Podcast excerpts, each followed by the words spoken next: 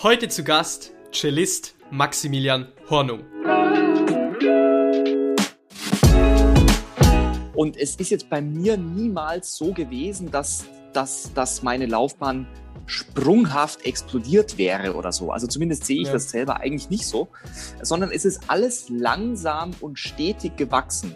Und dieses langsame, aber sehr stabile Wachstum, finde ich, ähm, ist eigentlich langfristig sehr viel mehr wert als eine schnelle Karriere, die einmal durch die Decke geht und dann, ja, dann ist man da oben äh, durch die Decke gegangen und, und wo soll es dann hingehen? Also was passiert dann?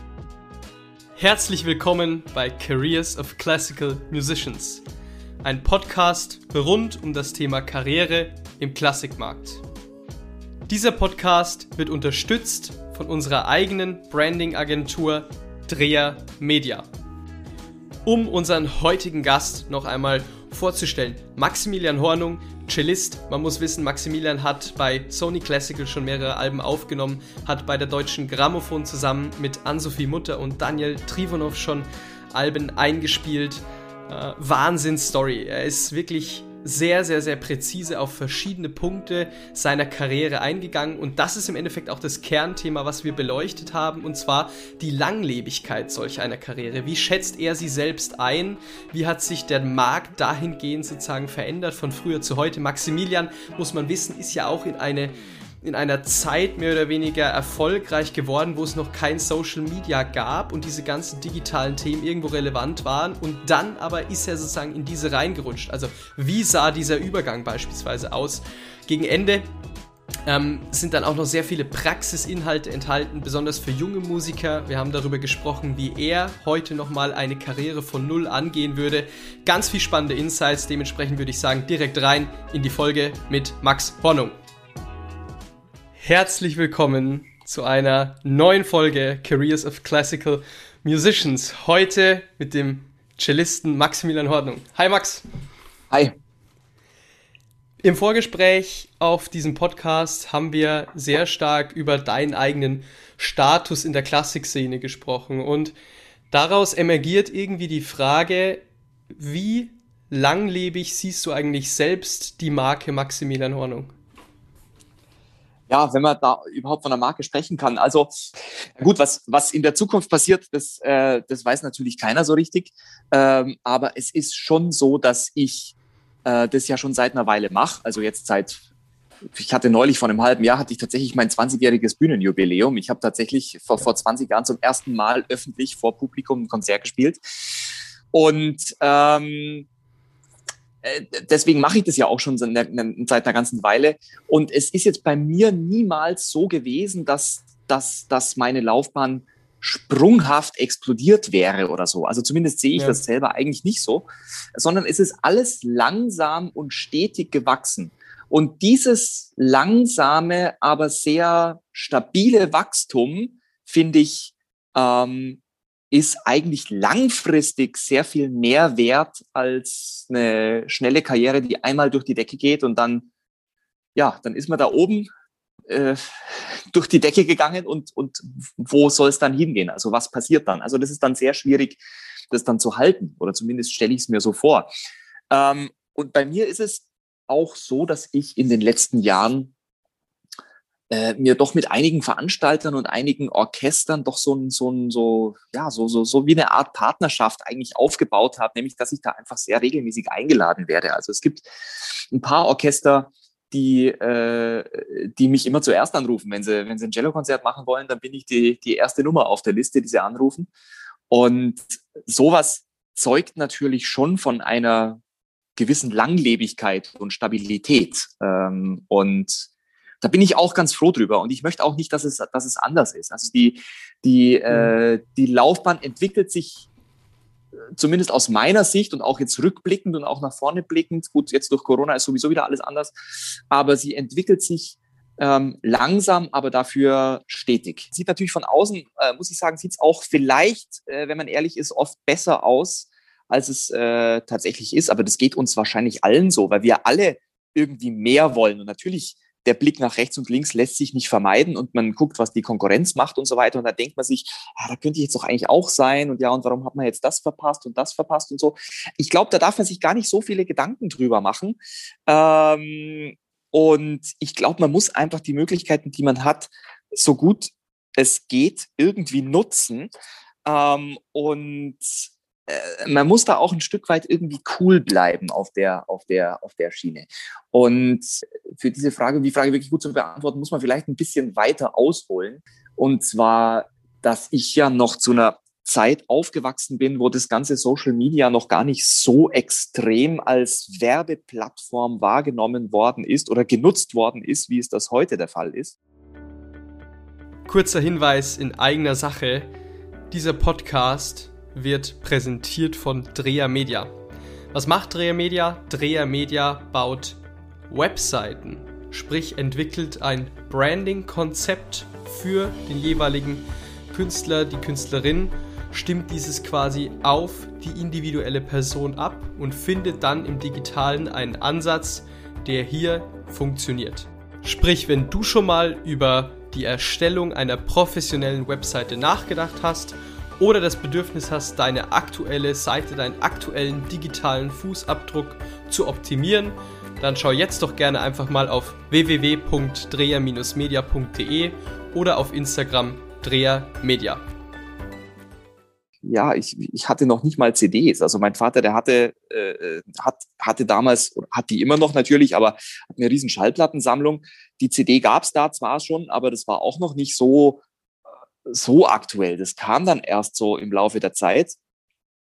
Ich glaube, die CD, die gibt es seit Anfang der 80er Jahre oder so, aber wirklich populär ist es dann auch erst, äh, oder zumindest hatte ich das Gefühl, dass mein, meine Eltern dann so erst so in den Mitte der 90er Jahre angefangen haben, CDs zu kaufen. Äh, und eben Social Media kam dann viel, viel, viel später. Und als das, ähm, als das kam, wurde das ja auch zuerst irgendwie so als eine, ja, es ist so eine ganz nette Spielerei wahrgenommen, aber erst sehr viel später als doch wirklich eine sehr ernstzunehmende Werbeplattform. Und da kommen wir gleich zu dem Punkt, weil, weil damals, als ich dann angefangen habe zu studieren, ich habe 2002 angefangen zu studieren und habe dann etwa zur gleichen Zeit dann auch angefangen, regelmäßig zu konzertieren. Und ja, es, es war damals einfach noch nicht so leicht, einen neuen Künstler kennenzulernen. Es gab natürlich auch noch nicht so viele, beziehungsweise besser gesagt, es gab sicher schon so viele, aber die waren halt einfach noch nicht die, die, die konnte man halt nicht so ohne weiteres kennenlernen. Heutzutage. Die waren nicht so sichtbar, ne? Mhm. Die waren nicht so sichtbar. Mhm. Heutzutage, da gehst du ins Internet und Social Media und da wirst du über, überschwemmt von hunderttausenden Leuten, die alle irgendwas Tolles können und die alle begabt sind mhm. und wovon eigentlich fast alle diesen Job wirklich super machen könnten. Ja, das war damals noch nicht so. Ähm, damals kam es extrem drauf an, dass man ähm, Leute kennengelernt hat, die einen dann wieder empfohlen haben, die einen dann wieder hier empfohlen haben. Da musste man als Veranstalter, glaube ich, tatsächlich wirklich diese Person live im Konzert hören, um wirklich einen Eindruck zu bekommen. Gut, das Live-Erlebnis, das ist natürlich eins, was heute nicht zu ersetzen ist. Das ist heute genauso, wenn ein Veranstalter wirklich jemanden kennenlernen will, dann sollte er eigentlich äh, einfach aus mhm. seinem natürlichen äh, äh, Verantwortungsbewusstsein gegenüber seiner Reihe und seinem Orchester oder was auch immer er betreibt, äh, den Künstler sowieso immer live hören, weil das Live-Erlebnis lässt sich durch gar nichts ersetzen. Nur live ist wirklich echt und nur durch live kannst du wirklich das erfahren und erkennen, was den Künstler ausmacht, nämlich diese Verbindung herzustellen zwischen Publikum und Bühne. Ähm, und heute kannst du natürlich einfach ins Internet gehen äh, und dir alles Mögliche anschauen und du kriegst sehr, sehr, sehr, sehr schnell irgendeine Art von Eindruck. Und du kriegst vor allem auch ein absolutes Überangebot. Ja.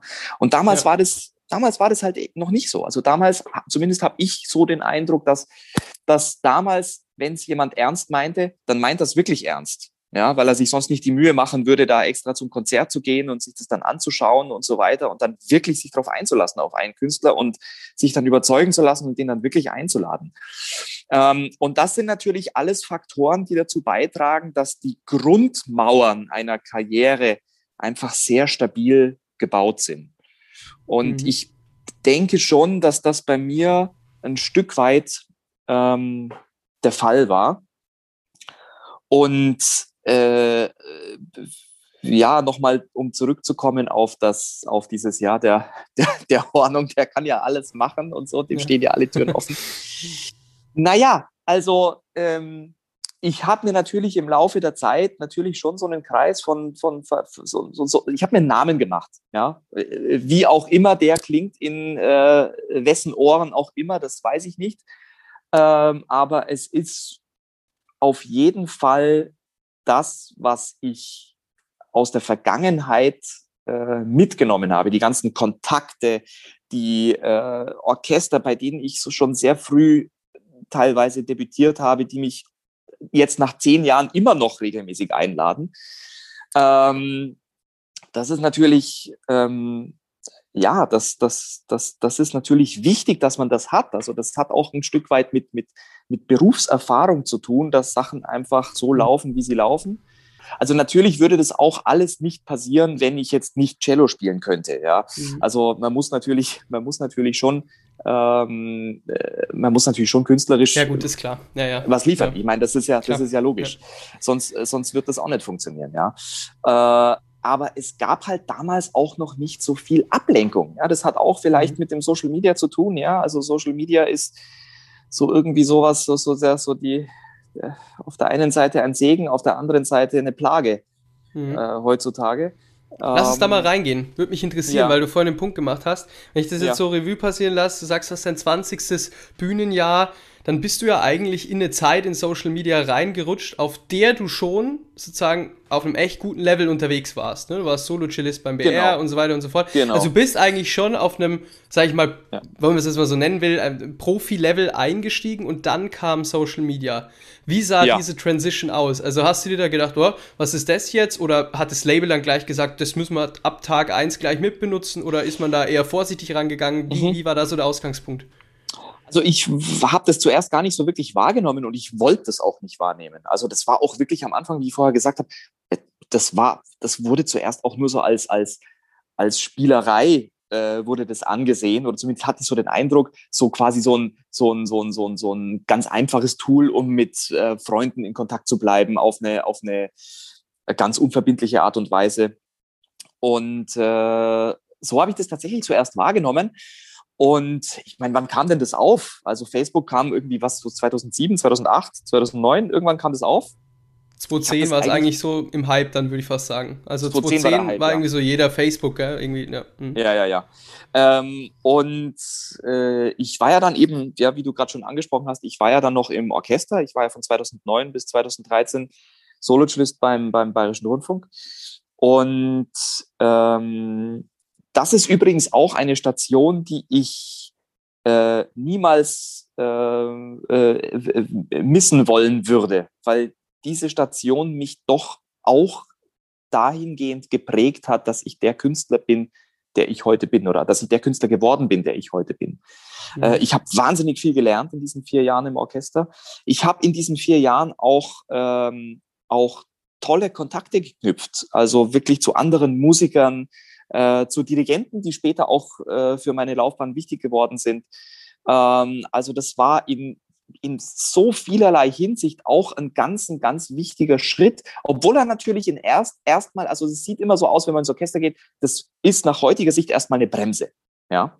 ja. Wobei das eigentlich, weil man, weil man geht ins Orchester und man hat einen festen Job, man ist unflexibel und es hat auch, man ist auch sofort in so einer Schublade drin. Also heutzutage, wenn du Orchestermusiker bist, dann bist du sofort in dieser Schublade Orchestermusiker drin. Also ich hatte zum Beispiel in der Zeit auch ein paar Dirigenten, die mich zu anderen Orchestern mitnehmen wollten. Ähm, und wo dann die anderen Orchester gesagt haben, ja, das ist schön und gut und so, das würden wir auch gerne machen. Aber wir können den jetzt nicht einladen. Der ist Soloschist in einem anderen Orchester. Wenn der jetzt hierher kommt, was glauben Sie, was wir für Probleme kriegen mit unseren eigenen Soloschisten? Das können wir politisch nicht verantworten.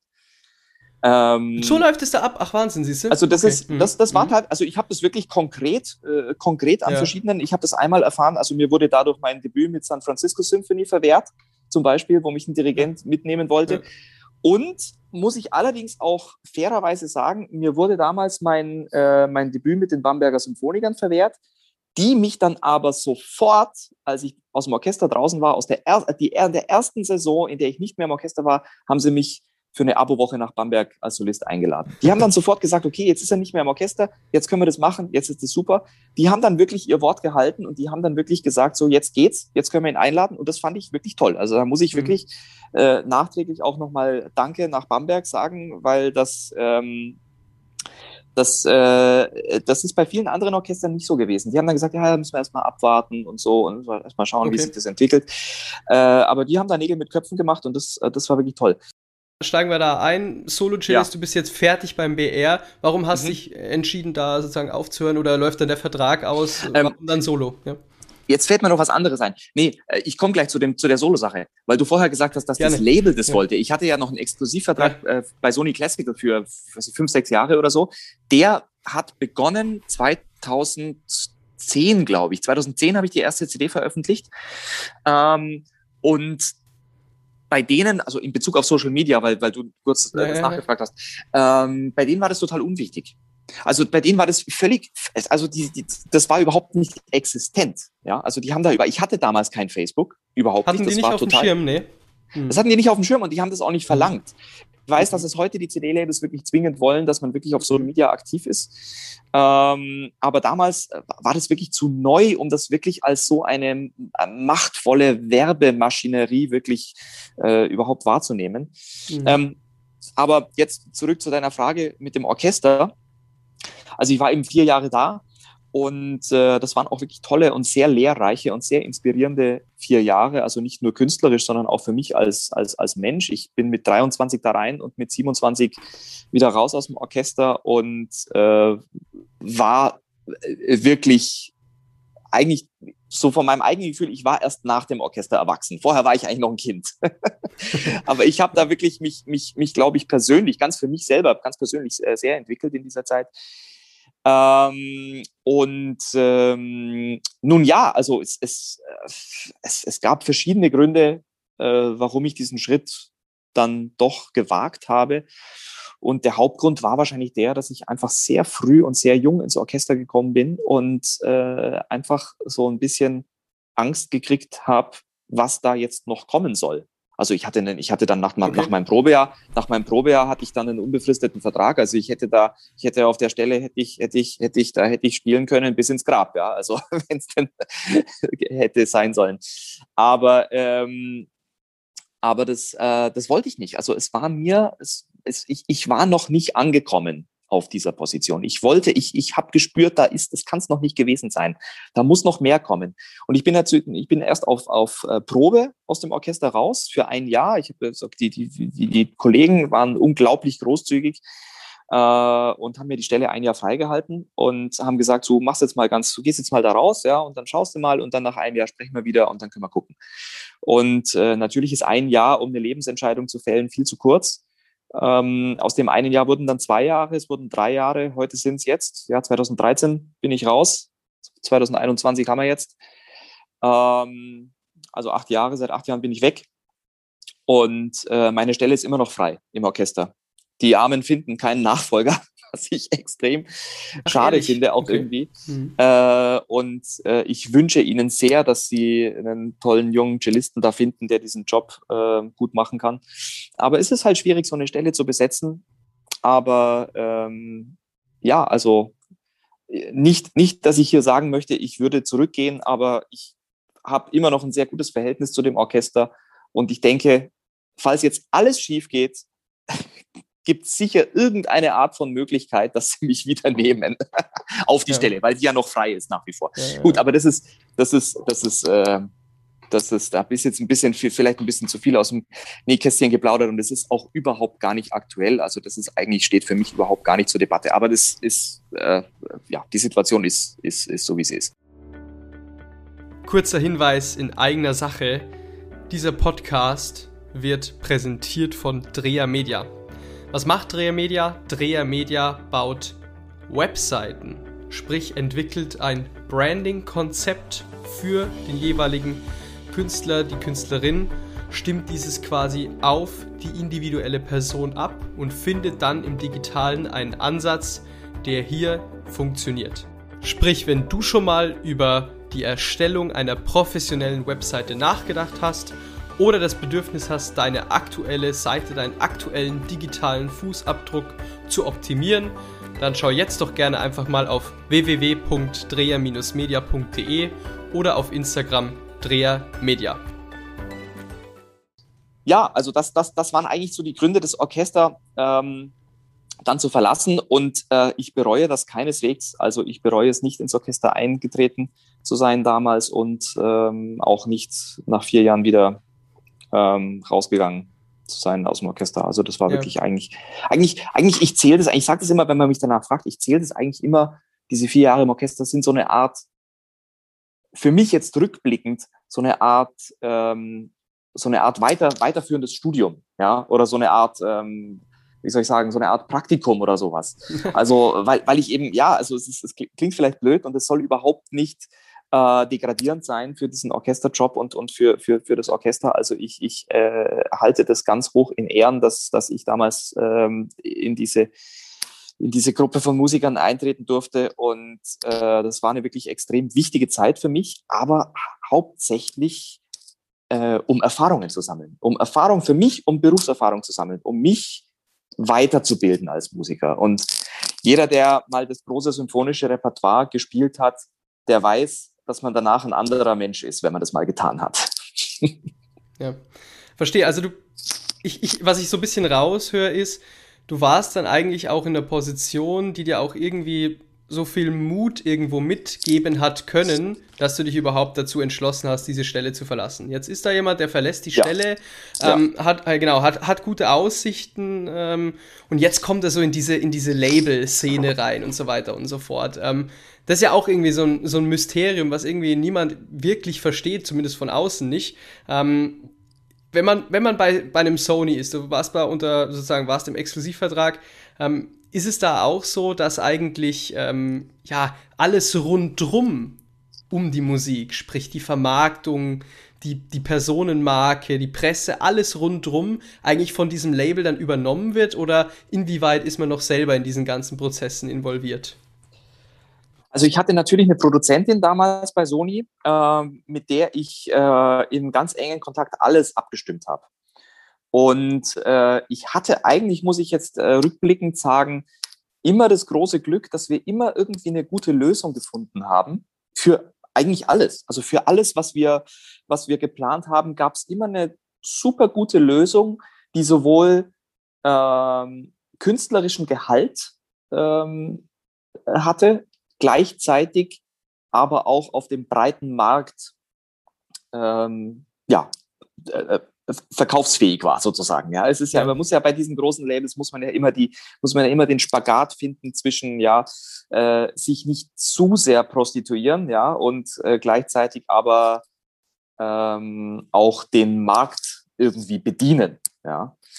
Ähm, und da haben wir immer extrem gute einen extrem guten Weg gefunden. Und ähm, wahrscheinlich lag das auch so an meiner, ja, an, an, an, an meiner äh, Vergangenheit als Künstler oder an meinem Status als Künstler oder an meiner, wie du vorher so schön gesagt hast, an der Marke Hornung, ja. die damals ja auch schon so ein so eine so was Gewisses äh, etabliert hat, dadurch, dass ich im Orchester war äh, und mit ja. den Leuten, mit denen ich zusammengearbeitet habe, hat man da schon so eine so eine gewisse, glaube ich zumindest, hat man da schon so eine gewisse Seriosität rausschmecken können, ähm, die es mir dann natürlich für den Markt nicht erlaubt, dass ich da irgendwelche, äh, keine Ahnung, irgendwelche Crossover-Klassik, äh, äh, äh, leichte Klassik oder solche Sachen aufnehme, ja, was ja manche Kollegen durchaus tun müssen. Also insofern, ich habe alles, was ich für, für Sony damals aufgenommen habe, kann ich künstlerisch zu 100 Prozent vollkommen vertreten. Und das kann ich auch immer noch, heute, immer noch. Cool.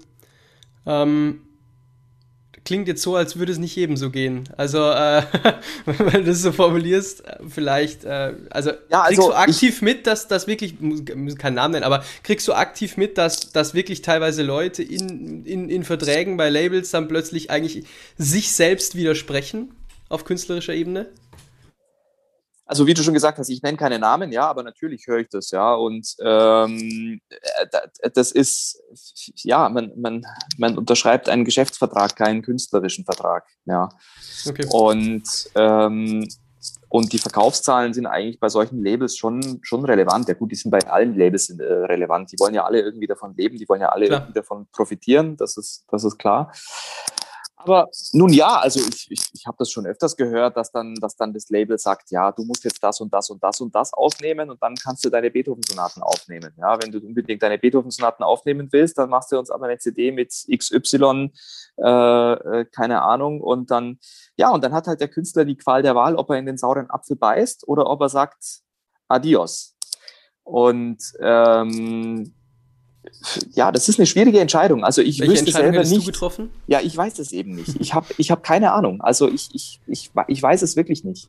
Äh, weil davon natürlich auch sehr viel abhängt und weil man natürlich sich künstlerisch auch irgendwie verwirklichen will. Und wenn man auch nur die kleinste Chance wittert, äh, künstlerisch was wirklich Unglaubliches zu machen, ähm, dann nimmt man schon so manches in Kauf. Also würde ich vielleicht auch, ja. Ja. Okay. Spannend. Ähm, coole, coole Zeit. Wir haben ja auch im Vorgespräch, deswegen weiß ich es, ähm, drüber gesprochen und finde es unfassbar spannend, dass du das, dass du Ja. das so sagst. Ähm, jetzt jetzt geht es quasi weiter. Also Wandel der Zeit mehr oder weniger, du bist dann in Social Media reingerutscht, das Label hat auch das erste Mal verlangt oder generell die, die Attention war einfach da, dass man das jetzt auch Ja. mitmacht. Was ich da immer so Ja. lustig finde, ähm, wenn ich das so von aus betrachte, gut, ich bin, ich bin BWLer, wenn ich das so von aus betrachte, gerade im Klassikmarkt, sehe ich immer so eine Zeitverzögerung zu anderen Branchen. Also der Klassikmarkt, der, finde ich, äh, also reagiert relativ spät auf Muster, die funktionieren und adaptiert diese dann auch relativ spät. So, was ist da dein Eindruck in der Branche? Ist man da eher am, am, am Puls der Zeit oder eher deutlich hinterher? Du, da kennst du dich sicher besser aus. Habe ich ehrlich gesagt überhaupt keine Ahnung. ich weiß nicht, was da am Puls der Zeit ist. Ich weiß nur, was an meinem Okay, Puls mhm. ist und der ist eh schon schnell genug. Also das ist Ja, ja, ja. ja. Ich finde auch, ich finde auch, auf mich wirkt es auch so, ähm, dass, dass du eigentlich auch jemand bist, der sich eigentlich gar nicht so groß damit beschäftigen will, sondern der eigentlich immer seinen künstlerischen Kern fokussieren will und dann im zweiten Schritt schaut, wie kann er auch durch sozusagen Outsourcing, würde man sagen, oder durch andere Kompetenzen dann im Label Mhm. und so weiter und so fort, eigentlich diese, diese Randmerkmale, die ja nun doch wichtig sind, um irgendwie in diesem Markt doch, es ist ja einer, ja, letztendlich auch zu funktionieren, dann doch Ja. guckt, dass er die irgendwie er- ergänzen lässt, wenn man so will, und nicht selbst ergänzt, oder? Also ich bin schon irgendwie ein Besessener, ja. Also in Bezug auf die Musik und Ja. auf, die, auf, die, auf, die, auf die künstlerische Arbeit äh, mit der Musik. Ähm, das, das, da, ja, also da bin ich schon irgendwie so ein bisschen äh, fanatisch und so ein bisschen, bisschen süchtig danach. Deswegen ist das für mich eigentlich immer das allerhöchste Gebot. Also die, die, die, die Musik kommt als allererstes, das ist das aller, aller, allerwichtigste.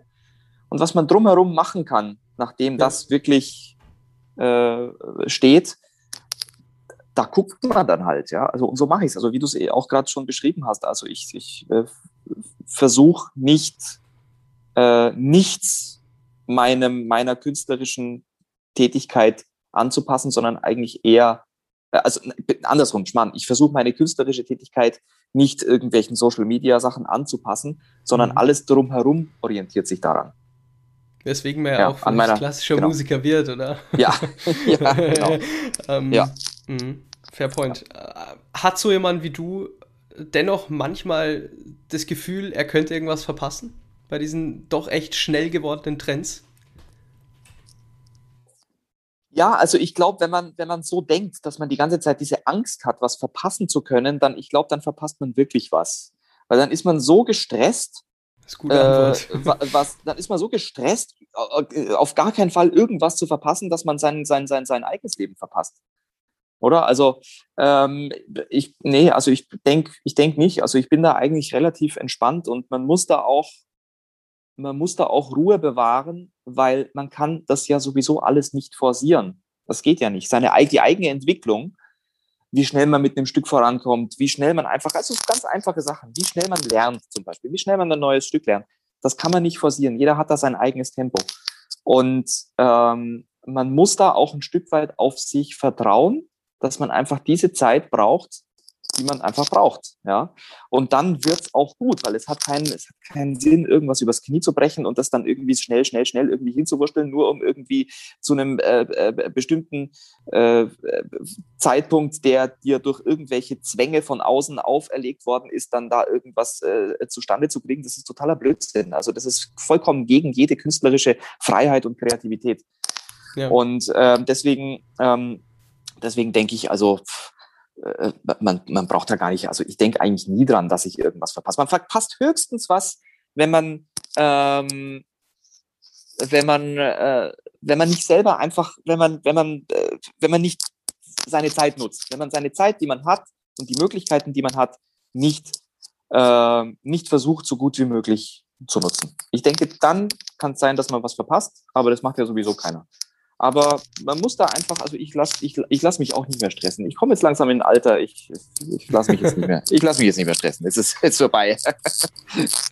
um, um vielleicht nochmal das Big Picture zu sehen, gerade auch in Bezug auf die junge Generation, weil hier hören ja sehr viele junge Musiker zu, die wirklich ja. nur im Studium sind und so weiter und so fort. Mhm. Ähm, ich würde jetzt mir einfach mal herausnehmen zu sagen, dass so eine Karriere, wie du sie hingelegt hast in der heutigen Zeit, von der Analogie her, die wir jetzt eben gehört haben, eigentlich nicht mehr funktionieren kann. Sage ich jetzt mal ganz frech. Ähm, wie würde, was ist deine Meinung dazu? Erstens und zweitens, ähm, wie, was würdest du heute, ähm, wenn du nochmal sozusagen als 18-Jähriger anfangen müsstest, was würdest du heute ähm, machen? Wie sähe dein Weg aus?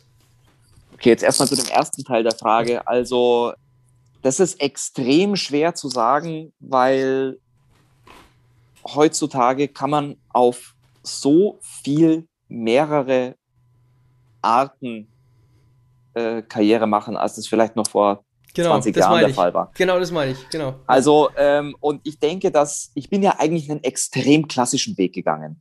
Ich bin ja eigentlich einen Weg, einen Weg gegangen, den man eigentlich so in den 50er, 60er, vielleicht noch 70er Jahren gegangen ist. Also, dass man erstmal studiert hat, dass man dann erstmal ins Orchester gegangen ist. Das war nämlich früher wirklich, also große Cellisten waren zuerst mal nach dem Studium erstmal im Orchester. Also zum Beispiel Gregor Piatigorski zum Beispiel oder, oder zum Beispiel Lynn Harrell, äh, der in Cleveland Sologist war, Gregor Piatigorski bei Berliner Philharmonikern. Ähm, solche Leute, die, die, die, die waren alle erstmal ein paar Jahre im Orchester bevor sie dann raus sind in die, in die freie Welt und, und äh, solistisch konzertiert haben. Ja? Und ich kann das, weil ich diesen Weg gegangen bin, kann ich das durchaus äh, nachvollziehen, dass das ein guter Weg ist, weil man halt im Orchester unglaublich viel lernt, was ich vorher schon gesagt habe. Das ist für die, für die, für die, für den, für die musikalische Laufbahn ein weiteres, äh, ein, ein, ein, ein sozusagen ein weiteres Standbein für, für, für, für musikalische Souveränität, wenn man eine Zeit lang im Orchester war. Und ähm, heutzutage so eine Laufbahn, wie ich gehabt habe, nun ja, heutzutage, es hat ja keiner mehr Geduld. Es hat ja keiner mehr Geduld, äh, dass die Sachen langsam wachsen müssen. Ja. ja. Also kannst auch nicht irgendwie einen Samen in die Erde schmeißen, äh, irgendwie Wasser drüber kippen und erwarten, dass der in zwei Minuten äh, äh, sprießt wie wild. Also das, das, das, das geht nicht, ja. Das ist mhm. ein natürlicher Vorgang, der braucht Zeit, ja.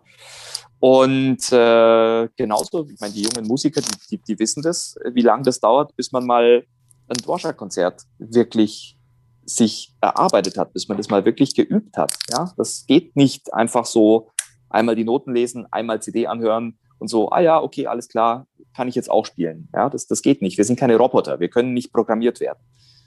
Ähm, ist eine junge Generation hier zu ungeduldig? Ja, ich weiß nicht, ob sie zu ich weiß nicht, ob die Generation zu ungeduldig ist. Ich glaube, das ist mehr so dieser die die die Schnelligkeit unseres heutigen Lebens, die so eine gewisse ähm, die so eine gewisse Schnelligkeit auch von jedem voraussetzt. Ja, also, genau, ja. also mir geht's, äh, es, es ist ja, man wird ja, man wird ja heutzutage auch so ein bisschen dazu erzogen, dass man eigentlich von der Gesellschaft erzogen, dass man, dass man äh, immer der Schnellste, immer der Beste, immer der Erste sein muss, weil wenn man das nicht ist, wenn man das nicht ist, dann ist man der Depp, dann ist man der Verlierer. Ja? Und das kann, glaube ich, schon einen extrem großen Stress auslösen. Ja, also wenn man, es gibt Anmeldeschluss hier für den Wettbewerb, hier, da muss die, muss die, äh, äh, äh, hier, der, der, der, der, dieses eine Stück muss in dem Tempo jetzt so schnell virtuos gespielt werden, ja, weil sonst ist es nicht beeindruckend und so weiter und so weiter. Schneller, weiter, höher, größer äh, und ähm, das, das, äh, wenn man das nicht erreicht, ja, dann ist man sofort der Depp, dann ist man sofort der Verlierer. Und ich glaube, die Gesellschaft übt da und auch natürlich Social Media übt da auf junge Musiker doch einen enormen Druck aus. Ähm, und ähm, das kann schon echt frustrierend sein und das kann auch destruktiv sein. Und ich weiß eigentlich auch nicht so wirklich, ähm, wie man darauf vertrauen kann, dass es ohne sich diesen Druck zu machen, auch funktioniert. Deswegen sage ich, ich glaube, mhm. dass so eine Karriere, wie ich sie hatte, ähm, eigentlich heute nicht mehr möglich ist, weil wirklich vier Jahre ins Orchester zu gehen und vier Jahre nochmal durch diese sozusagen in Anführungsstrichen Schule zu gehen ähm, und sozusagen dann in so einer Schublade drin zu stecken. Ich meine, es hat bei mir auch einige Jahre gedauert, bis die Leute mich nicht mehr als äh, hier Solocellist des Bayerischen Rundfunks angesehen haben, sondern mich wirklich als, als, als, als äh, unabhängigen, eigenständigen äh, Cellisten und, und, und Solisten und Kammermusiker anerkannt haben. Das hat einige Jahre gedauert und heute ist es ja immer noch so. Heute äh, es ist, mir passiert es immer noch, zwar immer seltener, aber mir passiert es immer noch, dass mich Leute ansprechen, sagen, ah, du bist doch Solocellist in München. so, äh, ja, nein, ich bin, ich war mal, ja, aber das ist schon sehr lang her, muss ich dann okay, immer sagen. Okay. Aber das, das, das, sowas hängt einem natürlich sehr lang nach. Und eben, wie ich gesagt habe, die Schwierigkeiten aus dem Orchester raus äh, dann zu gehen und dann wirklich äh, einen, einen, einen gefüllten Konzertkalender zu haben, die sind natürlich dadurch, dass heute alles viel schneller ist, sind sie natürlich gleich äh, sofort viel, viel, viel, viel eingeschränkter, weil da bist du einmal im Orchester, dann denken die Leute, ach, der ist jetzt im Orchester, okay, der ist jetzt weg, dann nehmen wir den nächsten. Ja, weil der, der nächstbeste ja. ist, er steht ja gleich um die Ecke bereit. Ja. Und ähm, ja, deswegen, ich glaube nicht, dass, äh, dass durch diese Schnelllebigkeit und durch diesen Stress und durch diese Ungeduld, die einem aufgezwungen wird, manchmal, vorausgesetzt man lässt sie sich aufzwingen, dass dadurch ähm, sowas nochmal möglich ist. Ja, also heute, heute passieren eigentlich eher so diese, naja, nee, das würde ich jetzt nicht sagen. Also ich glaube schon, dass äh, natürlich Karrieren heute no sicher auch noch so funktionieren wie früher in Bezug auf Empfehlungen. Also in Bezug ja. darauf, dass man einfach das Glück hat, Leute kennenzulernen, die einen dann weiterempfehlen, die einen dann, äh, äh, die einen dann einladen, dann trifft man wieder neue Leute, wieder neue Leute. Also ich denke schon, ich denke schon, dass sich langfristig auch Qualität durchsetzt. Langfristig. Ja. Man braucht halt einen sehr langen Atem und man muss das Vertrauen haben, erstens mal in sich selbst und auch das Vertrauen haben, dass dieser Atem auch irgendwann äh, sich gelohnt hat. Ähm, aber äh, ich bin nach wie vor davon überzeugt, dass, dass, dass, dass sich Qualität auf lange Sicht hin durchsetzt. Und ich meine, natürlich ist es schön, wenn man mal irgendwie zwei Jahre lang äh, um die halbe Welt fliegt und äh, weiß Gott wo spielt und so. Das ist in jungen Jahren ist das auch sicher noch ganz toll, ja. Ähm, aber davon kann man sich noch nichts kaufen. Also das ist, das ist zwar ganz nett, aber was kommt dann danach? Und mhm. ich, ja, also ich, ich, ich finde es ich, ich sage ich sag das, ich sag das immer so schön, aber das ist wirklich, das ist wirklich wahr. Also für die, für die Ersteinladung zu einem Veranstalter oder zu einem Orchester, da mag meinethalben der Manager verantwortlich sein oder, oder irgendeine Empfehlung oder wer auch immer. Also das kriegst du von außen. Aber für die Wiedereinladung bist du selbst verantwortlich. Weil wenn du zum ersten Mal schlecht spielst, ja, ja dann ist die Wiedereinladung äh, sehr wahrscheinlich dahin. Ja. Und da bist du absolut selber dafür verantwortlich. Und wenn man das schafft, regelmäßig wieder eingeladen zu werden, äh, dann hat man wirklich eine konstante Karriere. Und eine absolut unanfechtbare, äh, super stabile Karriere hast du dann, wenn du irgendwo hingehen kannst, schlecht spielen kannst und du trotzdem wieder eingeladen wirst. Dann weißt du, dass du es wirklich geschafft hast. Dann bist du ganz oben. ja, ja. Ähm, weißt du, Maximilian, ich denke mir, oder ich leite ein bisschen aus deinen Worten ab, dass eigentlich der Fähigkeitenpool eines Musikers heutzutage diverser geworden ist.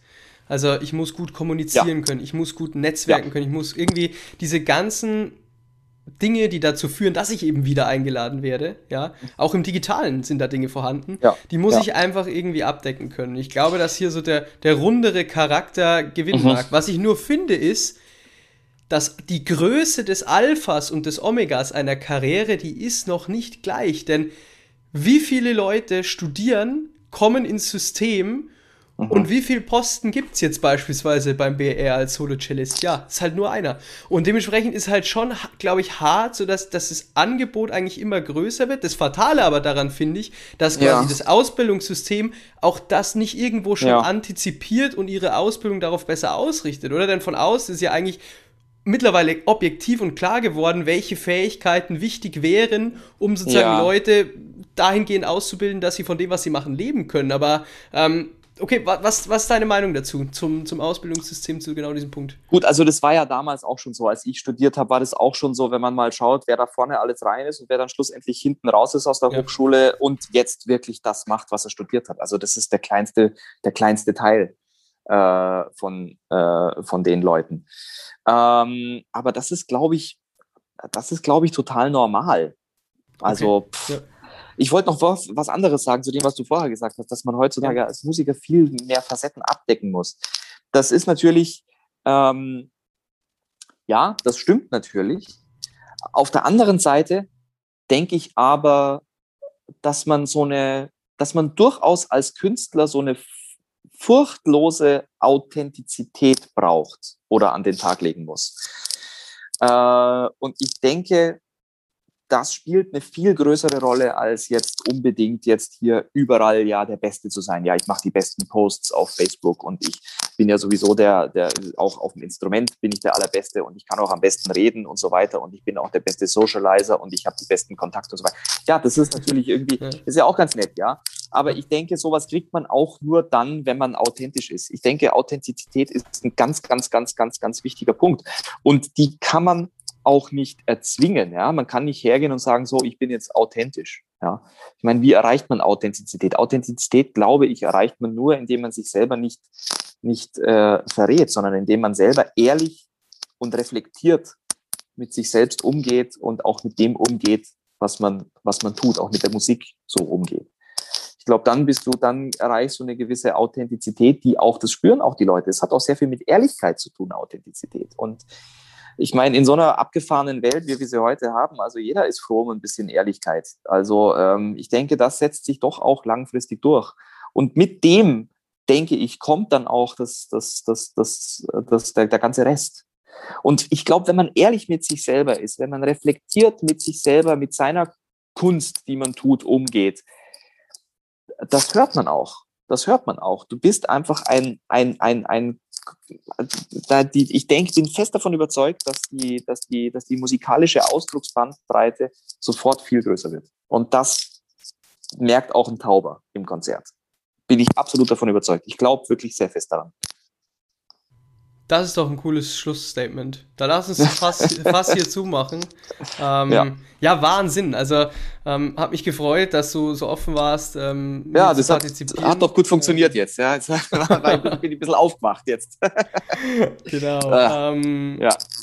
Super, super, super spannender Talk. Danke für auch die echt persönlichen Insights. Ja, gerne. Und ähm, total gerne.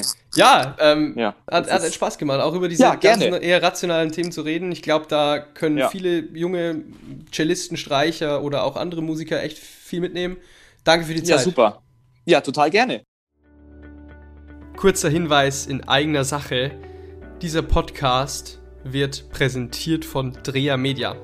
Was macht Dreher Media? Dreher Media baut Webseiten, sprich entwickelt ein Branding-Konzept für den jeweiligen Künstler, die Künstlerin, stimmt dieses quasi auf die individuelle Person ab und findet dann im digitalen einen Ansatz, der hier funktioniert. Sprich, wenn du schon mal über die Erstellung einer professionellen Webseite nachgedacht hast oder das Bedürfnis hast, deine aktuelle Seite, deinen aktuellen digitalen Fußabdruck zu optimieren, dann schau jetzt doch gerne einfach mal auf www.dreher-media.de oder auf Instagram drehermedia.